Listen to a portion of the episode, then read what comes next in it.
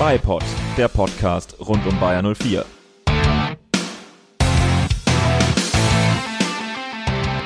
Und damit herzlich willkommen. Wir freuen uns auf äh, die nächste Folge, Folge Nummer 15 des Bipod ist am Start. Mein Name ist äh, immer noch Sebastian, mir gegenüber sitzt Nils. Herzlich willkommen. Ja, hallo auch von mir. Wir nehmen nach einigermaßen kurzer Zeit wieder auf, vor allen Dingen, wenn man das so mit der letzten Folge vergleicht, wo wir extrem viele Spiele abzuhandeln hatten. Seit der letzten Aufnahme sind nur drei vergangen, aber es ist halt noch ein bisschen mehr passiert als diese drei Spiele und deswegen haben wir jetzt die Länderspielpause genutzt, um uns nochmal zusammenzusetzen und darüber ausführlich zu diskutieren. Und wir freuen uns natürlich, wenn ihr uns zuhört und nachher auch eine kurze Rückmeldung da lasst oder so und hoffen vor allen Dingen auf sportlich erfolgreichere Zukunft. Yes, acht Spiele sind's noch und die vergangenen drei Spiele, du hast es erwähnt, waren die letzten äh, von Peter Bosch. Unsere letzte Ausgabe trug den Titel Bosch Garantie. Hat jetzt im Nachhinein äh, nicht so gut funktioniert, muss man leider sagen. Ähm, und nach der Peter Bosch-Nachricht, wir hatten überlegt, ob wir direkt eine Aufnahme machen. Es war, glaube ich, also ich, ich war dafür, jetzt glaube ich, dass es ganz gut war, dass wir äh, doch noch was gewartet haben, weil äh, der erste Schock hat sich gelegt und ich glaube, wir können da jetzt äh, ganz gut drüber sprechen. Und äh, es kam dann direkt noch eine große Nachricht, mit der wir jetzt auch einsteigen wollen. Äh, Rudi Völler legt nach der kommenden Saison sein Amt nieder und äh, beendet eine sehr, sehr lange Ära als äh, Sportdirektor bei Bayern 04. 2005 hat er angefangen. Ja, und er ist wirklich super lange dabei, so ein bisschen auch, sage ich mal, das Gesicht des Vereins, die größte Beständigkeit, die es bei uns äh, eigentlich gibt. Seit 2005 würde ich mal behaupten, äh, vor allen Dingen in letzter Zeit sehr kritisch auch gesehen von großen Teilen der Fans. Der Abschied hat sich allerdings natürlich schon ein bisschen angekündigt. Also jetzt auch mit der Einarbeitung von Simon Rolfes, schon als Jonas Bolt gegangen ist, gab es da ja gewisses Kompetenzgerangel. Ähm, und ich meine, er ist jetzt ja auch nicht mehr der aller, allerjüngste. Nee, und er hatte auch schon öfter angekündigt, dass er ähm, ja durchaus überlegt und plant, wie und wann der Abgang kommen könnte. Ähm, mittlerweile muss man tatsächlich, finde ich aber auch sagen, ist dann auch gut, dass er diesen Abgang jetzt mal angekündigt hat, weil, ähm, ja, das hast du schon angesprochen, dieses Gesicht des Vereins, das war, glaube ich, über Jahre lange, also über wirklich lange Jahre auch ein großes Fund, die das Bayern 04 einfach hatte, dass der Name Rudi Völler damit so eng verknüpft war und dass er natürlich auch einfach ein Typ ist, der für seine Meinung steht, der für seine Emotionen steht. Wir haben da ja auch in den letzten Ausgaben schon immer mal wieder drauf Bezug genommen, dieses Waldemar Hartmann-Interview kennt wohl jeder Fußballfan in Deutschland und äh, äh, sammelt immer weiter fleißig YouTube-Klicks, weil es auch einfach super witzig ist. Gibt da auch definitiv Aktionen von ihm, die man noch im Kopf hat, die auch einfach als unnötig im Kopf bleiben. Aber er ist halt ein Typ. Ja, also das kürzlichste Statement, was mir sehr hart von ihm im Kopf ist, ist, dass äh, Peter Bosch Plan A, B und aber natürlich auch Plan C bei Bayern 04 ist, was man davon halten mag. Sei jetzt mal dahingestellt. Sei dahingestellt, ja. Ähm, er hat dann ja auch äh, bei der Pressekonferenz, wo Hannes Wolf vorgestellt wurde, nochmal darauf Bezug genommen und meinte dann, ähm, man müsse nicht alles, was er in diesen Fernsehinterviews sagt, äh, so so hundertprozentig ernst nehmen. Das war nur eine Redewendung, hat er gesagt. Ich habe es mir sogar extra aufgeschrieben, weil ich da auch drüber gestolpert bin und mir so dachte, okay, dann also da brauchst du die Interviews auch nicht geben, wenn du den Quatsch nicht ernst meinst, den du da so von dir gibst ähm, ja, hat ihn ja auch äh, ganz, ganz ordentlich eingeholt, dieses Statement. Um wieder ein bisschen zum Inhaltlichen zu kommen, äh, würde ich mal sagen, wofür stand Rudi Völler bei uns? Ich finde halt erstens das, was wir gerade eben schon angeguckt, äh, angesehen haben, halt wirklich auch für so eine Beständigkeit. Er ist ja auch ehemaliger Spieler von uns, finde ich und ist halt auch einfach eine absolut Riesenfigur im deutschen Fußball. Also der Name Rudi Völler, der ist, glaube ich, deutschlandweit bekannt und auch weit darüber hinaus.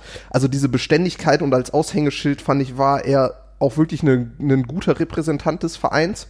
Ja, also ich glaube, also man muss dabei auch diese sportliche Bilanz, wenn man sich die anguckt seit 2005, da gibt es drei Saisons, wo wir nicht in den Top 6 gelandet sind. Die sind dann mit den Namen Skibbe, Labadia und Korkut am Ende äh, verknüpft das waren Enttäuschungen, aber wenn wir jetzt auf ganz, ganz viele andere Vereine ähm, gucken, die in dieser Zeit irgendwann mal oben dabei waren, keine Ahnung, Werder Bremen, HSV, Schalke, ähm, das sind alles Namen, wo man sagen kann, jo, die hat's in den vergangenen 15 oder 20 Jahren dann im Laufe der Zeit irgendwann alle richtig fies erwischt. Uns überhaupt nicht. Da war immer internationales Geschäft das Ziel, was wir auch erreicht haben.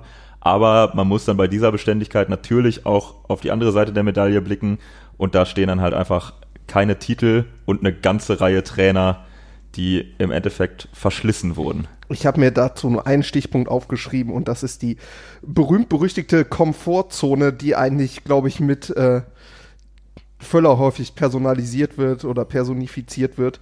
Und das, finde ich, sind auch so ein bisschen die beiden Aspekte, die da gegeneinander spielen. Ich habe mir jetzt als Vorbereitung ähm, darauf einmal angeguckt, gerade so die letzten zehn Jahre die Transferbilanz von Rudi Völler, weil gerade wenn man auch mit Fans von anderen Vereinen gesprochen hat, war diese Transferpolitik, die bei Bayer-Fans häufig dafür kritisiert wurde, dass sie halt wirklich sehr auf dieses Wirtschaften ausgerichtet war, dass man junge Spieler kauft, entwickelt, weiterverkauft, aber davon zwar immer diese Beständigkeit hat, dass man auch in den, ins internationale Geschäft gekommen ist, aber eben diesen großen Wurf nie geschafft hat. Das wird ja von Seite der Bayer-Fans häufig ein bisschen an ihm kritisiert. Also das wirklich so dieses, man will den will so eine Wohlfühloase machen, dass auch hochtalentierte Spieler halt zu Bayern 04 kommen, was natürlich allein von den Umständen des Vereins, also Leverkusen ist jetzt keine große Weltstadt, wo man irgendwie unbedingt gerne hinziehen möchte, auch wenn die Lage zwischen Düsseldorf und Köln vielleicht so was Immobilien im Umkreis angeht, ganz attraktiv ist. Ist jetzt kein Verein, der in einem riesengroßen Stadion spielt oder so, wo dann vielleicht andere Vereine nochmal für Spieler, die jetzt nicht aus der Umgebung kommen, eventuell ein bisschen anziehender wirken das hat man halt häufig dadurch, dass man in Leverkusen super Trainingsbedingungen hat und einfach dieses Umfeld geschaffen hat. Da kriegt man halt ziemlich viele Spiele auch durch. Also man weiß ja, halt. dieses ruhige Arbeiten, diese Möglichkeit, sich da in Ruhe wirklich entwickeln zu können, äh, eine Menge Spieler zu haben, von denen man weiß, dass sie es da schon geschafft haben, dass man auch immer wieder hört, warum Spieler zu uns wechseln, weil sie sich dann irgendwie mit Landsleuten, mit äh, irgendwie Vorbildern, die sie haben, äh, besprechen, die in Leverkusen äh, gespielt haben und sich da halt dann auch irgendwie durchaus einige zu, zu Welt Weltstars entwickelt haben, ähm, ist das mit Sicherheit ein Punkt. Aber auf der anderen Seite ist diese Komfortzone natürlich auch, da, da hast du eine Decke nach oben, die nie durchstoßen wurde. Und das fängt bei Rudi Völler dann auch damit an, dass er bei jeder sich bietenden Gelegenheit äh, erwähnt, dass die Bayern ja uneinholbar weit vorne sind und wie toll die Bayern sind und überhaupt. Und das geht einem dann doch schon ordentlich auf die Nerven, muss man sagen. Absolut. Und die, gerade diese diese Transferbilanz, dass man sagt, okay, wir haben über unsere Transfers aber auch einen riesen wirtschaftlichen Gewinn gemacht und wir haben halt auch wirklich super Transfers getätigt unter Rudi Völler. Das habe ich, gerade wenn ich mir das jetzt noch mal ein bisschen genauer angeguckt habe, hat halt in den letzten Jahren auch extrem nachgelassen. Also ich habe mir hier von Rudi Völler mal die Transfers, also nicht von Rudi Völler, sondern von Bayern 04, aber ist er. Aber er ist der Verantwortliche, genau. also der Hauptverantwortliche. Er ist der Hauptverantwortliche. Habe ich mir so angeguckt, die letzten zehn Jahre einmal so getrennt zwischen 2011 bis 2016. Da finde ich, kann man jetzt natürlich die Transfersumme mit heute nicht vergleichen, aber dann gerade mal die letzten vier, fünf Jahre angeguckt. Die Transfers der aktuellen Saison habe ich mal rausgelassen, weil ich finde, die kann man noch nicht so abschließend bewerten. Und habe mal so ein bisschen aufgelistet, was ich so als Plus oder als nicht so gute Transfers, also eher die guten Transfers und die Transfers Flops, würde ich jetzt mal sagen, zumindest im Preis-Leistungs-Verhältnis aufgeschrieben und habe mir da mal als gute Transfers sowas wie Bailey, Volland, Baumgartlinger, Sven Bender, Radetzky, Diaby, Tapsobar und Würz sind, glaube ich, so von 2016 bis 2020 die positiven Transfers, die da vor allen Dingen herausgestochen sind. Die Transfers, die auch unter Berücksichtigung der Ablösesumme, die ich alle jetzt von transfermarkt.de mal übernommen habe, eher negativ zu betrachten sind, sind sowas wie Dragovic, Alario, Retzos, Weiser, Paulinho, Demir bei Palacios, wobei Paulinho und Palacios natürlich noch kommen könnten. Aber wenn man sich gerade mal anguckt, die aufgelisteten, die ich gerade gesagt habe, was glaubst du, was haben die gekostet zusammen? Wie viele wie viel Spieler waren es? Das war, ja. Dragovic, Alario, Retzos, Weiser, Paulinho, Demir bei und Palacios. Okay, da sind ein paar bei, da habe ich äh, gerade gar keine Ahnung mehr, was sie gekostet haben. So Retzos zum Beispiel habe ich gerade keine Summe für im Kopf. Aber da sind ein paar dabei, die richtig teuer waren und dementsprechend würde ich mal sagen 90 Millionen. 142. Also Dragovic hat im Endeffekt 21 Millionen, Alario 24, Retzos 17,5, Weiser 12, Paulinho 18,5, Demir bei mit 32 Millionen ja sowieso extrem teuer, Palacios auch 17 Millionen, das sind fast 150 Millionen, die für diese Spieler rausgegangen sind. Und das, finde ich, ist halt was, was extrem zugenommen hat in den letzten Jahren, dass diese Spieler, die nicht hundertprozentig eingeschlagen haben. Also ich finde, da jetzt von einem Alario als Transferflop zu sprechen, finde ich aufgrund der sportlichen Leistung hart. Aber aufgrund der Summe ist es halt schon was ganz anderes. Wohin gehen man, wenn man jetzt sagt, Bailey Volland, wobei ich finde Volland jetzt auch nicht so super war, was die Transfergeschichte angeht, weil man da halt eben den Abgang aus Ja, auf der Management-Ebene. Abgang muss man dem Bayern 04 Management auf jeden Fall negativ ankreiden und dadurch ist er dann halt auch günstiger gegangen, als er geholt wurde. In einer Situation, wo man ja, also man muss ja schon sagen, der hat sich riesig entwickelt in der Zeit, wo er bei uns war. Also der war schon nicht schlecht und potenziell sehr gut, als er zu uns gekommen ist, aber hat das dann auch einfach nochmal zementiert und dann trotzdem günstiger gegangen aufgrund dieser Geschichte, dass er sich einfach in Richtung Vertragsverlängerung nicht mehr gewertschätzt gefühlt hat, wie er ja auch offen danach kommuniziert hat. Das muss man auf jeden Fall ankreiden, ja. Und dann sie- sieht man halt auf der Gegenseite, wie gesagt, Bailey, Volland, Baumgart-Linger, Sven Bender, Radetzky, Diaby, Tapsoba, Würz. Da fällt mir als erstes einmal auf, dass man mit Volland, Baumgart-Linger, Sven Bender und Radetzky unter den guten Transfers jetzt eher Spieler hat, die gestandener sind, die natürlich dann nicht darauf ausgelegt sind, die irgendwann mit Riesengewinn zu verkaufen. Und Bailey, Diaby, Tapsoba, Würz, das werden Spieler sein, die uns irgendwann leider verlassen werden, aber wahrscheinlich eine entsprechende Summe einbringen. Die haben allerdings zusammen auch nur 83 Millionen gekostet. Das heißt, die ganz teuren Spieler, die haben er nicht eingeschlagen, sondern eher so diese minderen Transfers, sage ich also vom, Also von, vom von der Summe her, von der reinen Summe her. und ja. wenn man sich so die Transferbilanz von 2011 bis 2016 anguckt, dann fällt erstmal auf, dass da unter den Spielern, die, also ich habe da jetzt auch nur die rausgenommen, die wirklich was gekostet haben, dass diese missglückten Transfers deutlich preiswerter waren, wenn ich dann sowas habe wie Junior Fernandes, Philipp Wolscheid, Jedwai, Memedi, der ja sogar noch einigermaßen teuer verkauft wurde, auch wenn und auch nicht so schlecht war, würde ich jetzt behaupten, und Papadopoulos, wo es vor allen Dingen auch an der Verletzungssituation lag, wohingegen dann so Transfers wie Leno, Cavachal, Schürle, Son, Emre Can, Chalanolu, Chicharito, Arangis, Tar, wobei man das auch, finde ich, noch nicht ganz abschließend bewerten kann. Josip Drimic war nicht so gut, hat aber auch einen hohen, Transfergewinn eingebracht. Emir Spahic könnte man noch dazu zählen, der kam ablösefrei. Aber da waren extrem viele Spieler, die erstens gut gespielt haben. Und die man auch einfach als richtig geile Namen und Spieler von Bayern 04 in Erinnerung behält. Ne? Das ist schon, Und ja. das hat halt in den letz- letzten Jahren doch ziemlich nachgelassen. Und vor allen Dingen waren da so was wie Son, Schürle, das waren, oder Chicharito, das waren halt wirklich so Premium-Transfers in dem Sommer. Das waren unsere teuersten Einkäufe, die dann aber auch wirklich eingeschlagen sind. Und das hat in den letzten Jahren halt extrem nachgelassen. Es wird viel Geld in die Hand genommen. Und diese Spieler schlagen dann nicht mehr zwangsläufig bei uns ein. Also diese Rendite, das finde ich, ist eine krasse Summe. Das wäre fast 150 Millionen für teilweise sehr junge Spieler ausgegeben haben, die aber dementsprechend nicht die Leistung gebracht haben, die man sich davon erhofft. Und das muss man Rudi Völler halt auch vorhalten. Ja, und da, da sind wir dann gerade bei den großen Summen in der, in der jüngeren Vergangenheit, in der Vorbereitung des Harvards Abgangs. Da kam dann diese Volland, geht auch noch Nummer dazu und dann stand Peter Bosch diese Saison sicher nicht vor einem Kader, mit dem er gesagt hat, jo, das wird einfacher als letzte Saison. Und ich glaube, damit sind wir dann, also da sprechen die Summen, die du rausgesucht hast, für sich. Und ich glaube, damit können wir dann ganz gut zum Trainerthema übergehen, ähm, dass eben aus Peter Bosch dann jetzt zuletzt von Plan A, B und C ganz schnell Plan D wurde, oh, wir müssen ihn doch rausschmeißen, weil das war in den vergangenen Wochen zu schlecht. Und ähm, ja, klar, sportlich gesehen muss man sagen, die Ergebnisse haben nicht mehr gestimmt und es ist am Ende auf dem Level ein, ein Ergebnissport und man muss sehen, dass man die sportlichen Ziele erreicht, war auf dem Weg, sie zu verpassen. Aber das muss sich Rudi Völler halt auch sehr, sehr stark selbst ankreiden. Und das habe ich zum Beispiel auch, auch gar nicht gesehen, ehrlich gesagt, in diesen Pressekonferenzen. Das ist dann, ja, wir haben alles versucht, wir hätten ja gerne mit ihm weitergearbeitet, geht nicht, nächster. Und dieses geht nicht weiter, so nächster war jetzt schon sehr oft die Lösung. Und ja, sagen wir mal, sagen wir mal so, abgesehen von Jupp Heynckes war es immer das gleiche Ende. Oh, so geht's nicht weiter, nächster. Ja, also das ist so schon so ein bisschen das Hamsterrad, die Dauerschleife, die wir da irgendwie drin haben, dass immer Trainer für ein bis zwei Jahre da sind.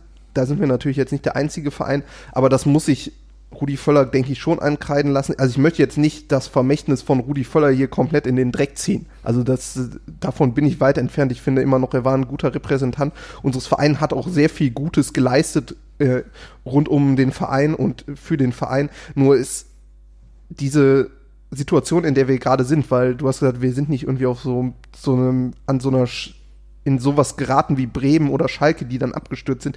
Die Gefahr besteht aber halt trotzdem, gerade wenn halt wirklich diese Transfers nicht den gewünschten Erfolg bringen. So ist es, hat es ja bei Schalke und Bremen auch angefangen, dass da viel Ja, Geld du, für genau, du hast Spieler immer noch Namen, die du denkst, oh, eigentlich sieht das nach einem geilen Kader aus, aber am Ende landest du doch irgendwo am Ende der Tabelle. In Bremen fing sowas mit Carlos Alberto an. In, auf Schalke hast du auch teure Spieler, sag mal Sidney Sam, der hat zwar nicht so viel Ablöse gekostet, aber hat nur fürstliches Gehalt bekommen und wenn die dann halt nicht mehr einschlagen, dann wird's halt irgendwann auch ein bisschen enger und ich hoffe, dass es bei uns nicht dazu kommt. Der Wechsel von Peter Bosch, ein bisschen hat Völler ja da schon eingestanden, dass es eine Niederlage für uns alle Ja, ist. das stimmt. Ähm, und also ich finde es nach wie vor super, super schade, weil Peter Bosch einfach ein fantastischer Repräsentant, finde ich, war. Ich fand ihn unfassbar sympathisch. Ich fand seine Idee von Fußball total genial. Ich fand auch, er hatte, selbst wenn das am Ende, glaube ich, noch so ein bisschen sein Problem war, aber zumindest eine höhere Flexibilität als andere Trainer. Also jetzt nicht so, dass er wie Heiko Herrlich in der Halbzeitpause immer seine Taktik komplett über den Haufen geworfen hat. Aber er hat schon versucht, auch die Anpassungen zu finden, aber es hat halt schlussendlich nicht geklappt. Ich war wirklich super enttäuscht, als die Entlassung kam. Es war Leverkusen in der Leverkusener Fanszene, glaube ich, extreme Enttäuschung sowieso vorhanden. Ganz, äh, also ganz anders als viele andere Trainerwechsel, wo man sich gefreut hat, als es dann endlich Als es endlich so vorbei war, ja. ähm, jetzt gab es ja auch diese Aktion, wo dann viele nochmal ein Dankeschön an Peter Bosch rausgeschickt haben, weil man halt auch irgendwie seit Ewigkeit nicht im Stadion war und so weiter. Fand ich eine super Aktion. Ähm, Peter Bosch hat auch gesagt, er war unglücklich, dass es zu Ende geht. Viele Spieler haben sich auch positiv von ihm verabschiedet über die äh, sozialen Medien. Das finde ich ist auch nochmal ein Zeichen, dass es da menschlich auf jeden Fall gestimmt hat. Also ich werde ihn auf jeden Fall lange als guten Trainer in Erinnerung halten, der jetzt halt, glaube ich, ein bisschen auch Opfer dieser Negativspirale leider geworden ist. Ja, man hat da, man hat da keinen Weg mehr rausgefunden. Das ist ja auch sowas, was Rolfes und, äh, und Völler beide angesprochen haben, dass es am Ende einfach dann dieser, dieser, dieser Negativlauf war und dieses Gefühl, wir kommen da nicht mehr raus, weil es immer das gleiche Muster ist. Das hat Rudi Völler auch gesagt. Ja, wir haben Ballbesitz, Ballbesitz, Ballbesitz. Erste Aktion des Gegners, Gegentor. Wir kommen da nicht mehr gegen an, verlieren am Ende dieses Spiel, obwohl wir so viel Ballbesitz hatten, aber irgendwie die, die Durchschlagskraft gefehlt hat. Äh, wir uns auch nicht über Standardsituationen wie im ein oder anderen Hinrundenspiel retten konnten, dass wir darüber die Tore noch gemacht haben. Und dann, ja, war das am Ende ja, irgendwie so wie es im Fußballgeschäft dann oft läuft, dann ist der Trainer wirklich das schwächste Glied. Da kam dann auch wieder eine der vielen Phrasen in dieser PK, ja, jetzt sind die Spieler in der Pflicht, jetzt hoffen wir, dass da äh, alle wieder Gas geben, auch die, die zuletzt hinten dran waren.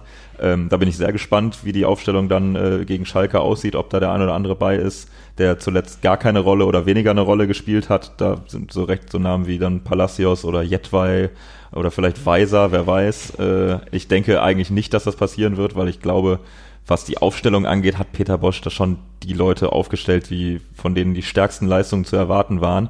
Und man muss einfach hoffen, dass die Truppe da jetzt aus dem Loch rauskommt. Ja, ich würde mal eine Ausnahme machen, ähm, auch wenn ich ja riesen, riesen Arangis-Fan bin, dass der im Moment die, äh, zuletzt die ganze Zeit gespielt hat bei den Leistungen, die er gebracht hat, das war schon hart. Also da hatte ich, glaube ich, jeder gefragt, was Palacios im Training verbrochen hat, dass er da nicht mal die Chance bekommt, jetzt wo er wieder fit ist. Gut, wir stecken da ja nicht drin, wir sind nicht beim Training dabei und das ist ja aktuell sowieso nicht möglich, aber ähm, ein paar Sachen gab es auch schon, die man Peter Bosch definitiv jetzt auch ankreiden musste in den letzten Spielen. Ähm, Gerade so ein bisschen zu viel Ballbesitz Fußball war es jetzt für dieses aktuelle Selbstvertrauen der Mannschaft dann doch, aber ich glaube trotzdem nicht, dass Peter Bosch da der Hauptverantwortliche war und ich finde es halt immer schön, dass, oder eigentlich genau nicht schön, dass es danach immer heißt, die Spieler sind in der Pflicht. Also ich finde, man hätte die Spieler da schon viel früher mal in die Pflicht nehmen müssen. Ähm, Ja, also man weiß natürlich nicht, wie es intern abgelaufen ist, ob es da entsprechende Ansagen auch Richtung Spieler gegeben haben könnte, keine Ahnung. Ähm, ja, lass uns noch ganz kurz auf die drei Spiele, die es waren, blicken. Äh, es ging gut los, direkt nach unserer letzten Aufnahmespiel gegen äh, Borussia Mönchengladbach. Auswärts äh, 1-0 gewonnen durchs äh, Tor von Patrick Schick und eine wirklich überzeugende Vorstellung, ein zu Null Spiel, äh, kaum zu glauben, aber wirklich auch in der Form erarbeitet und verdient. Ja, fand ich. also da war, also es war auch eines der besseren Spiele von Charles Arangis, muss man jetzt mal sagen. Ja. Ähm, und da fand ich, war genau das, was wir eigentlich auch in der letzten Beiport-Folge gesagt haben. Wir sind deutlich aggressiver im Zweikampfverhalten gewesen, also in der eigenen Hälfte deutlich stärker den Gegner auch, wenn er den Ball hatte, unter Druck gesetzt, wirklich die Tacklings gesucht, wirklich auch körperlicher gespielt, als das sonst der Fall ist und vor allen Dingen einfach gespielt in der Offensive. Gerade wenn es irgendwie nicht so gut läuft, hilft das ja häufig, dass man sagt, okay, wir versuchen es jetzt mit Tempo, wir versuchen schnell den Zug zum Tor zu finden und eben nicht diesen ewigen Ballbesitz Fußball zu machen. Das finde ich hat in dem Spiel super funktioniert. Wir hätten da finde ich in der ersten Halbzeit schon führen müssen. Ja. Das Tor ist dann relativ spät gefallen, war aber trotzdem im Großen und Ganzen ein verdienter Sieg. Gerade wenn man die Spiele danach von Gladbach aber auch nochmal gesehen hat, ob das jetzt nur an uns lag oder wirklich auch an einer sehr schwachen Gladbacher Mannschaft, das muss man dann auch sehen. Und gegen Bielefeld haben wir ja danach leider wieder das Gegenteil gezeigt. Aber auch da fand ich, bis wir da in Rückstand geraten sind, haben wir eigentlich auch dieses, dieses in den ersten 15 Minuten haben wir genau das versucht, was gegen Gladbach auch zum Erfolg geführt hat. Sehr geradlinig gespielt. Wirklich auch schneller mal den Abschluss gesucht und nach diesem 1-0 ist halt wirklich alles abgebrochen. Dann war es wieder dieses, wir finden keine Lücke, wir suchen auch gar nicht wirklich die Lücke, sondern wir versuchen es klein, klein und haben uns darin total verloren. Und also gegen Bielefeld zu verlieren, zu Hause, gut, wie viel zu Hause wert ist ohne Zuschauer, ist dann immer noch die andere Frage, aber also es war. Das, ja. darf, das darf ja eigentlich nicht passieren. Das äh, war der erste Sieg von Bielefeld seit äh, ewigen Zeiten, seit die den neuen Trainer auch hatten. Äh, vorher nichts gerissen. Da, also da gibt's wirklich keine Begründung für, außer dass man sich das wirklich komplett selbst zuzuschreiben hat, dass man so ein Spiel nicht gewinnt. Und dann kann man sagen, oh, das ist nochmal ein kleiner Rückschlag nach dem Gladbach-Spiel, jetzt müssen wir zurückkommen. Und dann kam äh, das Hertha-Spiel. Und das war dann der noch tiefere Tiefpunkt. ja.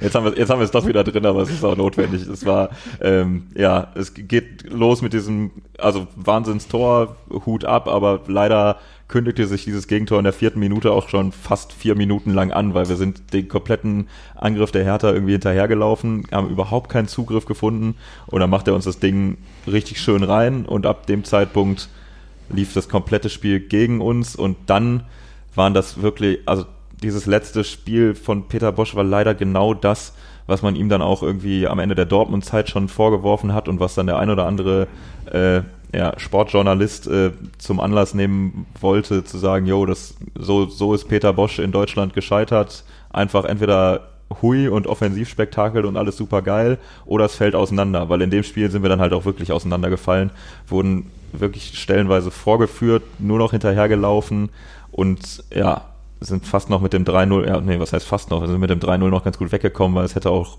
noch höher ausgehen können. Man muss jetzt an der Stelle dazu sagen, oder ich muss dazu sagen, dass ich das Spiel an dem Tag leider nicht sehen konnte. Also zuerst war es für mich leider, im Verlauf des Spiels wurde es dann immer mehr zu einem, oh, gut, vielleicht gar nicht ganz so schlimm, dass ich mir das nicht angucken muss. Und äh, nachdem ihr mir alle schwer davon abgeraten habt, dass ich das nochmal nachholen sollte und ich beim Blick in den Ticker schon so unfassbar frustriert war, muss ich sagen, ich habe von dem Spiel bis heute keine Minute gesehen und das wird, glaube ich, auch so bleiben. Ja, das äh, muss, muss sich niemand mehr angucken. Ich bin auch nicht sicher, äh, ob Peter Bosch sich das Spiel nochmal angeguckt hat oder ob er dann, ob er glücklicherweise es noch nicht geguckt hat und dann vielleicht Ruhe davon gefunden hat. Aber es ist, war, es war, das war wirklich, es war grausam, muss man leider sagen. Und ja, war dann der, der, der traurige Endpunkt der zweieinhalbjährigen Ära Peter Bosch in Leverkusen. Zwei, waren es zweieinhalb? Jahre. Ich bin gerade. Das waren, kein, waren knapp gut zwei. Ja, also auf jeden Fall eine Ära, die wir gerne länger gehabt hätten und die uns, äh, ja, die mit diesem Spiel dann halt irgendwie ein ganz, ganz bitteres Ende gefunden hat.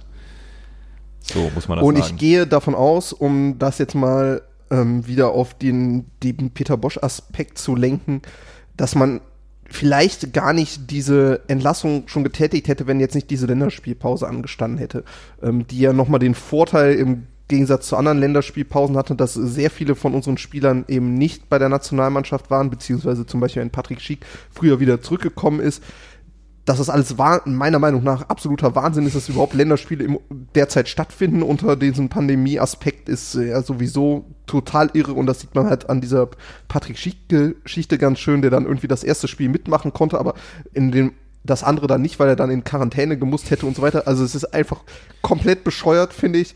Ja, das kann aber man wirklich nur so. Es war sagen. halt jetzt auch so zeitlich ein passender Zeitpunkt, so einen Wechsel durchzuführen, so ärgerlich ich ihn dann doch fand, weil man dem neuen Trainer äh, dann doch die Möglichkeit gegeben hat, jetzt zumindest mal zwei Wochen Vorbereitung vor dem ersten ja. Spiel zu haben mit zumindest großen Teilen der Mannschaft. Und ähm, ja, es war dann am Montag, glaube ich, nach dem Hertha-Spiel, dass äh, die Meldung kam, dass Peter Bosch entlassen wurde und äh, Hannes Wolf übernimmt, zusammen mit Bayer 04 Legende Peter Hermann, der nochmal bei uns auf der Bank sitzt. Ich war an dem Tag so schlecht gelaunt, dass diese Meldung kam, hab mich aber es war, war das überhaupt Montag? Es war ein Dienstag. Es war am Dienstag nach dem Hertha-Spiel. Die Meldung kam Dienstag, ja. ja ähm, ich habe mich super über die Meldung geärgert, aber dass Peter Hermann nochmal auf der Bank saß, das fand ich cool. Oder finde ja, ich cool. Also das hat, bei mir hat das tatsächlich auch ein bisschen gedauert, bis es dann, äh, bis dieser Aspekt dann überhaupt äh, der war, der mich ein bisschen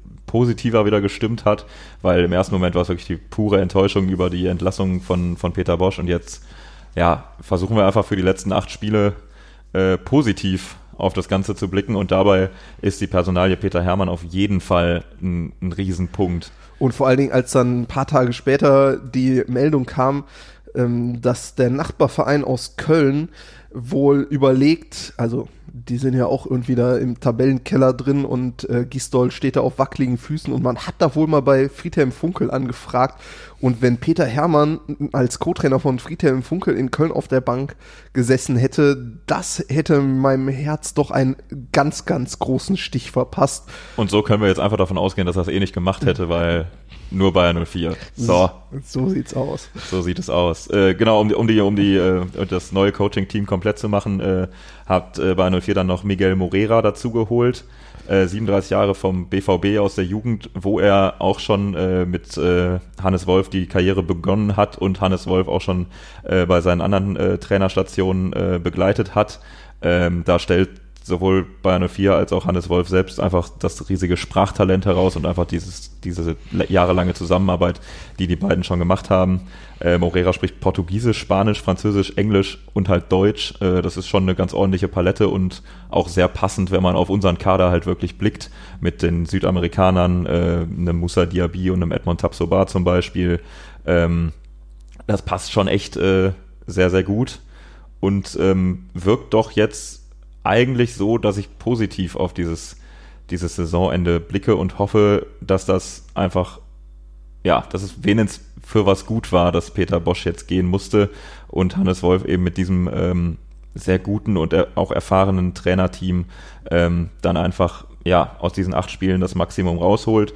Ist äh, vom DFB aus, also beide, sowohl Hannes Wolf als auch Peter Hermann sind vom DFB quasi ausgeliehen. Also sind eigentlich U18 und U19 Trainer beim DFB ähm, in der Altersklasse herrscht ja zumindest noch ein bisschen ähm, Vorsicht gegenüber dem Coronavirus und die beiden hatten dementsprechend jetzt eh nicht so wahnsinnig viel mit ihren Auswahlmannschaften zu tun und sind bis Saisonende ausgeliehen, sollen dann aber ab Sommer wieder ähm, zum DFB zurückkehren und wir hoffen mal, dass sie vorher uns ins internationale Geschäft bringen.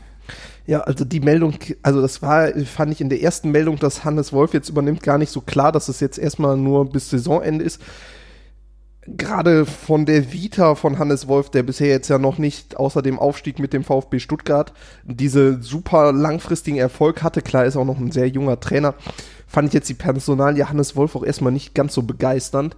Finde ich jetzt aber gerade für so eine Übergangszeit, gerade mit diesem Trainerteam im Rücken, ist das doch ganz gut. Ähm, ich bin halt wirklich auch der Meinung, ich bin sehr unglücklich, dass Peter Bosch jetzt gehen musste. Ich glaube, für den kurzfristigen Erfolg wird das aber trotzdem was bringen, weil dieses ist halt dieser Trainereffekt, es gibt noch mal einen immer neuen Wind bei jedem ja. Verein. Also es sei denn, es ist wie auf Schalke, dass es jetzt schon der siebte Trainer in der Saison ist oder so. Ähm, dann, dann ist es das irgendwann ab, ja. Genau, dann ist es irgendwann auch egal. Ich glaube trotzdem auch, Hannes Wolf hat jetzt ja nochmal gesagt, er will jetzt wieder auf dieses Tempo setzen. Es wird dann nochmal ein anderes Spiel sein. Der nächste Gegner wird sich nicht genau auf uns einstellen können, was ja auch immer Langfristigkeit natürlich, man ist irgendwann ausrechenbarer, weil klar, es gibt immer Anpassungen im Matchplan, aber eine grundsätzliche Spielidee, die bringt ein Trainer ja immer mit. Also Und da steht ja auch dann Peter Bosch tatsächlich ganz klar für, was, was sein Fußball ist, was Boschball ist. Und da sind wir jetzt sicherlich erstmal wieder nicht so ausrechenbar, man weiß nicht genau, was kommt. Und genau das, was, äh, was Hannes Wolf bisher betont hat, dieses, diese Offensive auf Geschwindigkeit setzen, wo wir ja auch wirklich die perfekten, gerade Außenbahnspieler dann äh, für haben, da das macht Hoffnung, dass uns das durch diese acht Spiele trägt. Und das war ja auch bei seinen Stationen sowohl beim VfB als auch beim HSV so, dass der Start schon durchaus vielversprechend war und dann relativ schnell es dann irgendwie dazu kam, dass es doch nicht mehr so gut lief. Ähm, waren ein bisschen unterschiedliche Verhältnisse. Beim VfB hast du ja schon gesagt, hat er den Aufstieg geschafft und hat dann die 20 Bundesligaspiele gesammelt, die er bisher in seiner Trainer-Vita stehen hat. Das sind auch noch nicht so wahnsinnig viele. Äh, Gang kann ich jetzt nicht bewerten, äh, habe ich ehrlich gesagt nicht verfolgt und war ja auch nur ein sehr kurzer Trip, aber für diese acht Spiele macht das eigentlich Hoffnung. Und bei Stuttgart wurde er auch nicht entlassen, sondern das war ja damals diese Aktion, wo er dann irgendwie zurückgetreten ist. Ohne Not würde ich jetzt nicht sagen, aber ja. zumindest nicht so in riesengroßer Not ich finde, für diesen Übergang ist es jetzt eigentlich schon eine sehr gute Lösung, die man da gefunden hat. Aber gerade langfristig weiß ich halt nicht, ob dieser Trainerwechsel jetzt so super war, weil ob man denn jetzt im Sommer jemanden findet, der langfristig besser geeignet ist als Peter Bosch, habe ich definitiv meine Zweifel dran und äh, bin da sehr gespannt, was sich Bayern 04 da vorstellt. Man hat jetzt auf jeden Fall ein bisschen Vorlauf, aber ich habe jetzt auf dem Trainermarkt jetzt nicht so den Kandidaten, wo ich sagen, okay, der würde auf jeden Fall zu Leverkusen auch kommen. Nee, also ich denke, da muss man, also ich denke, da werden wir uns auch in einer der kommenden Folgen dann definitiv noch mit beschäftigen. Wen könnte man da holen? Was gibt's vielleicht schon für Gerüchte, mit wem Bayern 04 Kontakt gesucht hat? Aber ja, man hat, also es war ja auch in den letzten Wochen schon immer mal wieder Thema, ja, was ist denn, wenn sie Peter Bosch entlassen, wer könnte denn kommen? Und ein Name, der mich da auf Anhieb überzeugt hätte, war da einfach nicht dabei. Deswegen muss man sich das dann nochmal genauer angucken klar, es wurde dann auch wieder auf der Pressekonferenz gesagt, jo, im Fußball soll man nie, äh, niemals nie sagen, könnte natürlich auch sein irgendwie, dass dann doch Hannes Wolf und Peter Hermann bleiben, aber da ist es jetzt einfach noch viel zu früh, ohne dass ein Spiel gespielt ist, irgendwie zu spekulieren. Äh, wird aber natürlich, ähm, ja, fürs weitere Frühjahr ein großes Thema sein. Wie geht's dann mit mittelfristiger und langfristiger Perspektive in Leverkusen weiter? Und dann können wir eigentlich abschließend auf die kurzfristige Perspektive schauen, was die ersten Spiele sind, die jetzt mit dem neuen Trainer kommen. Ja, und ähm, also das ist ja zumindest jetzt mal ein Gegner zum Auftakt, der einer, einerseits natürlich dankbar ist, weil er wirklich auch in total mieser Form ist und ähm, unter normalen Umständen schlagbar sein müsste. Ähm, Eigentlich ein Pflichtsieg, aber ja. wir kommen halt aus einer Phase, wo wir gegen Bielefeld und Hertha verloren haben, gegen Freiburg verloren haben, gegen Augsburg Punkte liegen gelassen haben, gegen Mainz, oh, oh Gott, ich darf hier nicht so weit hochscrollen, das macht schlechte Laune. Deswegen, also Schalke, ja, eigentlich ein Pflichtsieg und eigentlich auch die Option, richtig gut zu starten, wenn du die halt aus dem Stadion schießt. Auf der anderen Seite, wenn du das Spiel nicht gewinnst, dann ist halt mit frischer Wind auch direkt wieder vorbei eigentlich. Ja, dann ist, also wenn du jetzt gegen Schalke nicht gewinnst, dann bist du halt wirklich komplett am Boden. Also dann, glaube ich, kannst du die Saison komplett in die Tonne kloppen. Wenn du jetzt gegen Schalke noch Punkte liegen lässt, dann ist es danach erstmal, also dann ist es wirklich der absolute Gipfel erreicht für dieses Jahr. Nach diesem, also das würde dem Ganzen noch die Krone aufsetzen, was jetzt passiert ist ich hoffe, wie gesagt, dass mit Hannes Wolf jetzt dieser Wind reinkommt, dass man jetzt gegen Schalke vielleicht erstmal ein Statement setzt. Ich muss ja gestehen, dass ich das erste Mal jetzt überhaupt dieses Jahr wieder so ein bisschen Hoffnung habe, dass sich das Ganze halt dreht. Jetzt nicht, weil ich irgendwie glücklich bin, dass Peter Bosch weg ist oder so, aber einfach, weil ich mir vorstellen könnte, dass durch den neuen Wind sich jetzt nochmal was verändert. Langfristig sehe ich das Ganze nicht ganz so glücklich, aber ich glaube, dass es kurzfristig auf jeden Fall Erfolg haben kann. Aber das muss jetzt gegen Schalke starten und klar, wenn es jetzt am Ende ein dreckiger 1-0-Sieg wird, ist das dann auch immer noch mal ein Sieg, der jetzt auch erstmal was bringt. Schön wäre natürlich, wenn man jetzt auch zeigt, dass sich da überhaupt was verändert. Man hatte jetzt ja nicht wie häufig nach so einem Trainerwechsel irgendwie nur drei Tage, sondern man hatte wirklich auch schon Zeit, da wirklich was einzustudieren in zwei Wochen. Das ist ja fast länger als unsere Saisonvorbereitung war dieses Jahr. Aber das muss jetzt eben auch kommen, weil wenn du jetzt zum Start Punkte liegen lässt gegen Schalke, die wirklich da einsam ihre Kreise im, als Tabellenschlusslicht drehen, das wäre halt wirklich ein Tiefschlag, der alles noch übertreffen würde, was diese Saison bisher passiert ist. Und ähm, das kann man sich halt nicht erlauben. Also deswegen einerseits dankbar, weil du jetzt halt einen Gegner hast, den du eigentlich auch problemlos schlagen kannst und damit diese, diese Aufbruchstimmung vielleicht nochmal ein bisschen verstärken könntest. Andererseits, wenn du es halt nicht gewinnst, dann ist es halt wirklich wieder nochmal ein extremer wieder Rückschlag. komplett in diesem Negativlauf wieder drin, den die letzten zwei Spiele andeuten und ähm, ja, das muss man jetzt einfach morgen verhindern und danach hast du dann eine lange Woche bis zum Spiel gegen Hoffenheim. Und was man auch sagen muss, was vielleicht auch nochmal gut ist, klar, Lennart Grill hat jetzt auch zuletzt deutlich bessere Partien gemacht, als das äh, war, äh, als das mit Niklas Lomb der Fall war. Also er war schon ein sicherer Rückhalt, aber Lukas Radetzky soll jetzt ja wieder spielen gegen Schalke. Und der ist ja gerade auch, was das Teamgefüge angeht, nochmal so eine Art Führungsspieler. Klar, inwieweit der ja jetzt aus dem Tor Einfluss nehmen kann, ist nochmal was anderes. Aber ich glaube, das könnte dann auch nochmal was verändern in gerade die extrem wackelige Defensive, vielleicht nochmal ein bisschen stabilisieren, wenn Radetzky da wieder zurück ist. Das ist auch nochmal was, was glaube ich ganz positiv ist. Und du hast jetzt gerade schon den nächsten Gegner angesprochen mit Hoffenheim wenn du jetzt gegen Schalke gewinnst, dann hast du jetzt halt nicht direkt irgendwie so einen Brocken vor der Brust, wo du sagst, okay, da könnte es dann schon wieder was wackeliger werden, weil dieses Selbstvertrauen holst du dir nicht in einem Spiel wieder zurück oder und dieses Selbstverständnis. Und das wäre jetzt halt wirklich wichtig, mal konstant zu punkten. Und ich glaube, da könnten uns die nächsten Spiele zumindest bei helfen. Genau, weil es geht dann Montagabend gegen Hoffenheim weiter ähm, bei insgesamt äh, fünf Spielen, die wir im April anstehen, aber das ist dann halt wirklich jetzt Schalke, Hoffenheim und dann Derby gegen den FC ähm, an einem Samstag 18:30 Spiel. Das sind äh, drei Spiele, wenn du die alle gewinnst, dann sind wir auch schon wieder direkt auf einem echt guten Weg und dann hast du das Gefühl, da kann was gehen und dann kommt eine englische Woche mit dem Spiel gegen die Bayern. Wenn du da vorher die Spiele gewinnst, dann ist das natürlich auch einfach dann gehst du da mit einem anderen Gefühl rein. Ähm, ist auch definitiv noch eine Rechnung offen nach dem äh, sehr unglücklichen Hinspiel für uns.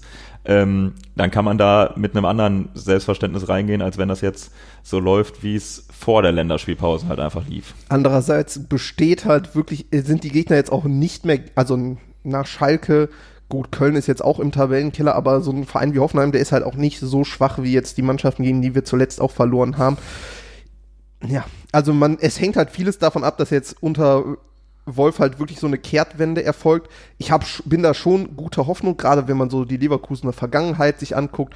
Es ist halt wirklich, wir haben es eben schon gesagt, so eine Art Dauerschleife. Dann funktioniert, nutzt sich der Trainer irgendwie wieder ab muss dann als der Sündenbock gehen, manchmal zu Recht. Im Fall von Peter Bosch bin ich jetzt, wie oder sind wir beide jetzt, wie gesagt, eher ein bisschen unglücklich darüber, weil wir das langfristig nicht als die ideale Lösung fanden, den jetzt zu entlassen.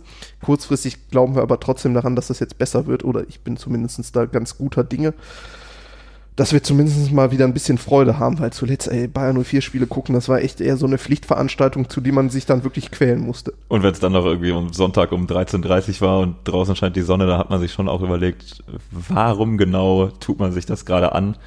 Ähm, und das, ja, war jetzt hart und sollte hoffentlich dann jetzt einfach mal wieder uns Freude bescheren und nicht das Osterfest versauen. Also ich freue mich auf jeden Fall morgen auf das Spiel ich freue mich, dass sie dann gucken zu können. Gerade ich fand, ich fand, das hat jetzt, also ich gucke keine einzigen Länderspiele und ich wusste bis zum, bis Deutschland dann zurücklag, auch gar nicht gegen wen Deutschland da überhaupt spielt. Aber ähm, ich freue mich jetzt endlich mal wieder auf einen Bayern 04-Spiel, weil ich einfach gespannt bin, wie das jetzt aussieht unter Hannes Wolf, wie die Mannschaft da auftritt. Personell, aber auch taktisch. Und ähm, ich hoffe vor allen Dingen, dass wir dann da mit einem Sieg starten, die kurzfristige Ära Wolf und dann ja. vielleicht doch uns am Ende noch in den Europapokal retten können.